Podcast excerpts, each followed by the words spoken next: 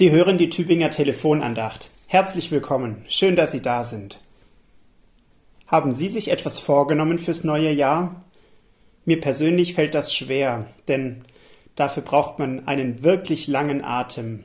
Und ein Jahr hat schließlich ganze 365 Tage und in diesem Jahr ja sogar noch mal einen mehr. Und dann allein die Vorstellung, wie soll ich all das so lange durchhalten? Joggen, nicht nur am ersten Tag, sondern auch noch im April, im Urlaub, im grauen und kalten November. Auf Süßigkeiten verzichten, vielleicht außer am Wochenende, außer wenn ich irgendwo zu Besuch bin, außer wenn es etwas wirklich Gutes gibt. Oder wenn ich etwas zu feiern habe. Das Vorhaben, Geduld mit meinen Mitmenschen zu haben, nicht nur am Muttertag, am Geburtstag, zum Feierabend, sondern jedes einzelne Mal, trotz Stress, trotz schlechter Laune oder Müdigkeit. Paulus schlägt uns zusammen mit den Kolossern nochmal ein Jahresvorhaben vor. Seid beharrlich im Gebet. Macht das jeden Tag, in jedem Jahr, am besten jede Stunde, jede Minute.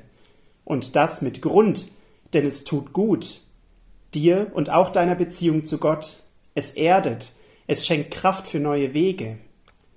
Halten wir sowas durch, heute und morgen, jeden Tag, ob ich auf einem Familienausflug bin oder alleine dasitze und mit mir nichts anzufangen weiß, ob ich vor Glück und Liebe überfließe oder ob ich nichts sehen kann außer diesem schwarzen Loch, das da ist, wo einmal mein Partner war.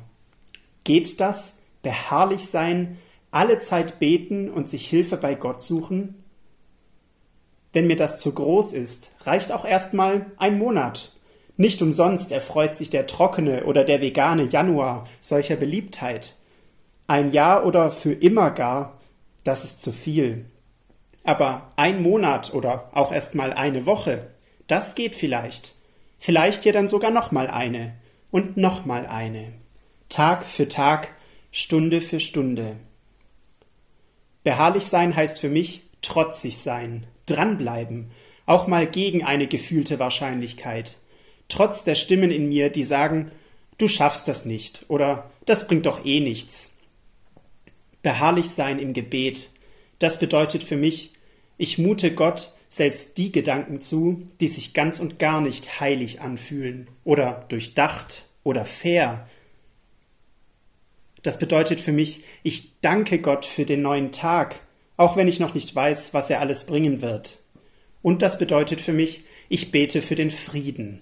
In Israel, in der Ukraine, weltweit, auch wenn ich den Erfolg meines Gebets leider, leider einfach immer noch nicht sehen kann. Gebet ist nicht nur dann erfolgreich, wenn ein sichtbares Ergebnis dabei herauskommt. Denn ich glaube, Gott hört mich und er hört mir zu und es bewegt ihn all das, was mich gerade bewegt. Gebet bewegt Gott und auch mich selbst. Es öffnet Augen und Herzen, es nimmt Lasten und es gibt Kraft und auch Mut. Gebet tut gut.